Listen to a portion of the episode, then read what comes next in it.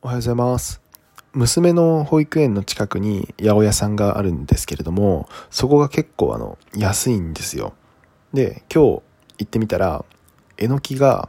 5個、5袋っていうんですかね。5袋で200円っていう結構破格だったんですよね。も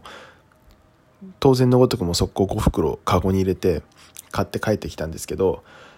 まあ、えのきの、まあ、個人的に、まあ、好きな食べ方の一つがなめたけなんですよ。で、なめたけって、なんかのよく瓶で売ってるようなやつ、瓶に詰まってるようなやつで食べる人が多いと思うんですけど、あれ結構簡単に作れて、かつ、作ったやつって美味しいんですよ。なので、まああの、レシピサイトみたいなところ見たら、まあ大体出てくるので、ちょっと試してほしいんですよね。すごく簡単で安くて美味しいので、もう、ぜひ今日のお酒のともにどうですか？